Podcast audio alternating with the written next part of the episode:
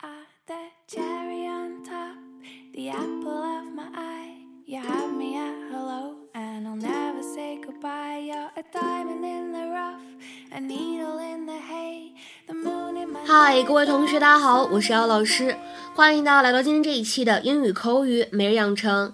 今天的话呢，我们来学习的台词来自于《摩登家庭》的第二季第九集。先来看一下这样一段台词 ：Are you familiar with the term throwing good money after bad? Are you familiar with the term throwing good money after bad? Are you familiar with the term throwing good money after bad? 你听没听说过赔了夫人又折兵的说法呢？Are you familiar with the term throwing good money after bad？在这段话当中，首先我们注意一下，good money 当中呢有一个不完全失去爆破，可以读作是 good money，good money。 而 after 这个单词呢，它在英式和美式当中呢发音的区别会比较大一些。英式当中我们读作 after，after；美式英语当中呢，我们读作 after。 So the rate of diffusion equals something times the square root of something. I give up. Oh, so close. Shut up. Don't worry, you'll get it. You know, a lot of famous scientists are women. They're fat though, right? Come on, Alex. It's time for your cello lesson.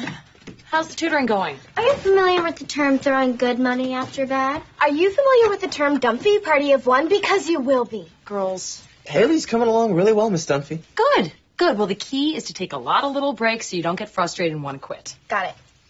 I was talking to David. Come on, sweetie. 那么今天节目当中呢，我们会重点学习这样一个动词短语，叫做 throw good money after bad。这句话怎么样去理解呢？字面的意思 ，throw 是扔的意思，good money 好的钱，after 在什么什么之后，bad 就是不好的。那么这样一个动词短语实际上是什么意思呢？我们先来看一下它的英文释义：to waste money by spending more money on something that you have already spent money on and which is no good。就在口语当中，我们说买一个东西，你之前已经掏了不少钱，然后呢，就发现这个东西不值，但是之后呢，还要在它身上投入更多的钱。比如说，举一个例子，你之前呢已经在一个不怎么成功的项目上面投入了不少钱，现在呢，他们又来找你，想让你进一步再往里面投钱。如果你还往里面投的话，这叫什么呢？Throw good money after bad. Throw good money after bad. 比如说，下面呢，我们来看一些例子，都是非常的符合生活当中的场景。第一个，Trying to fix that old car would just be throwing good money after bad。想去修那辆旧车，算了吧，那还不是把钱怎么样呢？打水漂呢吗？Trying to fix that old car would just be throwing good money after bad。再比如说第二个例子，I thought I was saving money by buying a used bike, but I've thrown good money after bad, spending so much on repairs。我一开始呢，为了省钱，买了一辆二手自行车，但是修这辆车呢，花了我好多的钱，真是超级不值。I thought I was saving money by buying a used bike, but I've thrown good money after bad, spending so much on repairs. 再比如说这个例子，我买了一辆二手小轿车，然后还不得不花了三百美刀去修它，这可真是错上加错。就是原本买这个东西就已经不值了，之后呢还往里面砸钱，简直就是赔了夫人又折兵。I bought a used car and then had to spend three hundred dollars on repairs. That was throwing good money after bad. I bought a used car and then had to spend three hundred dollars on repairs. That was throwing good money after bad. 再比如说，看最后这个例子，Hiring him to improve that software is throwing good money after bad. It's based on an older operating system and will soon be obsolete. 雇佣他来提升这个软件，真是一个把钱打水漂的行为。那个软件呢，基于一个更老旧的操作系统，很快都会被废弃了。意思就是你没有必要再去找人来提升这个软件，去把它怎么样的改良了。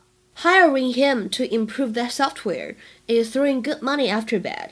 It's based on an older operating system and will soon be obsolete. 今天的话呢，在节目末尾，请各位同学尝试翻译下面这个句子，并留言在文章的留言区。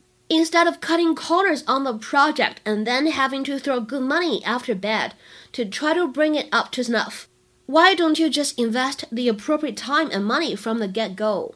Instead of cutting corners on the project and then having to throw good money after bad to try to bring it up to snuff, Why don't you just invest the appropriate time and money from the get go?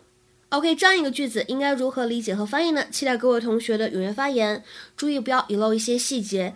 OK，我们今天节目呢就先讲到这里了，拜拜。